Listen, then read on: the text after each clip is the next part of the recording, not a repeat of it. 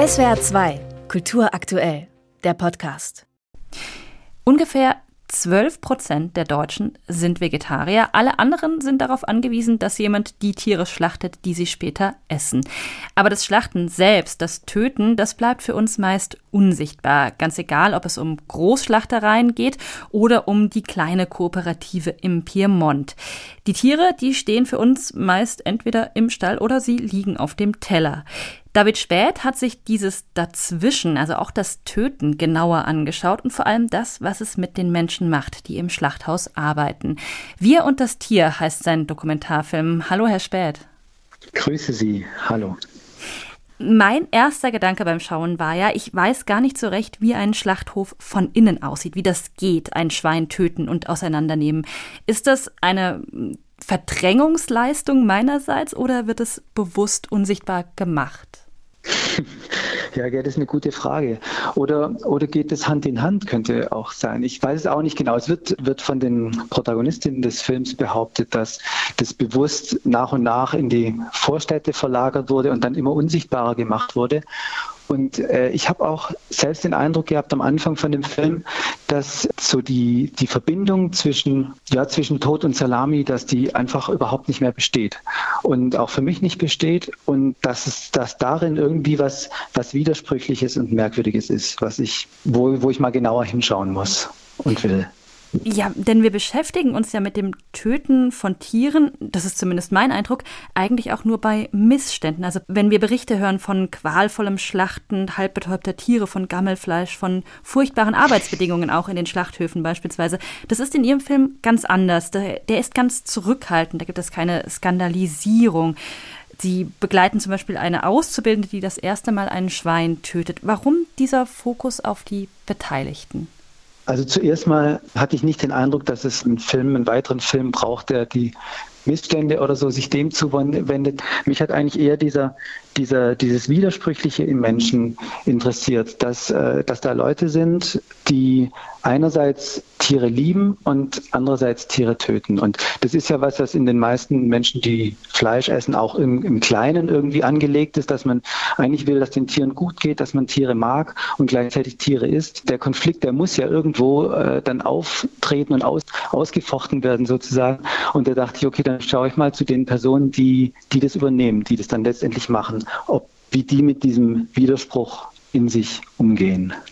Und dieser Widerspruch, der wird ja auch so ein bisschen übersetzt in die Bilder. Das ist gleichzeitig ein enorm blutiger Prozess, das, das Schlachten, auch das Ausbluten der Tiere und ein ganz steriles Umfeld. Also es gibt natürlich auch bei Ihnen Szenen, in denen alles penibel gereinigt wird mit so einer Art Reinigungsschaum mit Wasser. Wie haben Sie denn diese Szenen und Bilder ausgewählt? Also tatsächlich haben wir wirklich viel Zeit mit der Auswahl der Bilder verbracht, schon im Vorfeld, weil wir eben keinen ähm, Film machen wollten, der gewaltig, blutig und äh, äh, schlimm ist, sondern eigentlich wollten, war uns unser großes Anliegen, einen Film zu dem Thema zu machen, den man schauen will, wo man sich nicht abwenden will, sondern den man weiter gucken will. Und deswegen war das ein langes Suchen in diesem Umfeld nach der Wahl der Bilder. Und wir haben dann einfach viel viel erzählt über, über Auslassung und darüber, dass ähm, das Bild ein, ein, eigentlich ästhetisch schönes Bild zeigt und der Kopf dazu das Geschehen ergänzt, das Mittelschönes. Wir lernen oder als Zuschauerin lernt man in diesem Film, mit diesem Film ja auch eine Welt kennen, die sonst so ein bisschen verschlossen ist. Das haben wir gerade schon gesagt. Und dafür stehen auch stellvertretend zwei Frauen, die einen Schlachtkurs, eine Art Wochenendkurs machen. Warum machen die beiden sowas? Warum macht man sowas? Ja, tatsächlich war das mit einer der Auslöser für mich für den Film, dass ich über so eine ja, wie so eine Art Werbung gestoßen bin für so einen äh, Schlachtkurs, wo das also als Unternehmung, wo man das buchen kann und dachte so, okay, wie äh, mit so Family und Friends, mit Unternehmen oder so. Und dann dachte ich so, okay, wie kommt man darauf? Und habe dann zum Glück zwei ganz tolle Protagonistinnen gefunden, die das tatsächlich aus Interesse am Prozess machen, weil sie sagen, das ist was, was irgendwie Teil meines Konsumverhaltens ist. Und dann schaue ich mir das mal genauer an. Und was sie dann da vorgefunden haben, da waren sie auch nicht so drauf vorbereitet, aber es war extrem spannend, das zu begleiten. Ja, man sieht es, die beiden, das sind zwei Lehrerinnen, die stehen vielleicht auch so ein bisschen für diese widerstreitenden Emotionen. Also Mitleid mit den Tieren auf der einen Seite, das Ringen mit sich selbst beim Töten dabei zu sein und auch diese ähm, Faszination für das Handwerk. Ist das ein Dilemma, das immer bleibt? Also das Dilemma bleibt natürlich äh, so lange, wie man wie Fleisch gegessen wird. Das lässt sich schon lösen, das Dilemma, indem man es nicht mehr tut. Ja? Aber, aber solange Fleisch gegessen wird, ist da, glaube ich, ein, ein Widerspruch, der irgendwie im, im Menschen liegt und, und ungelöst bleibt. Also das ist ja im Grunde ein übertragbarer Widerspruch. Wir haben das immer wieder so bei, bei in dem, wie wir so leben. Also wenn man Klima anschaut oder so, man wüsste, was man tun muss, hat eigentlich eine Haltung dazu, aber handelt anders. Und was sind das für Mechanismen? Sind das Verdrängungsmechanismen? Ist das eine ähm, Unlust an der Sache, eine Faulheit oder ist es einfach, ja, dass man, dass man gerne so lebt, wie man denkt, dass man gut lebt? Hm.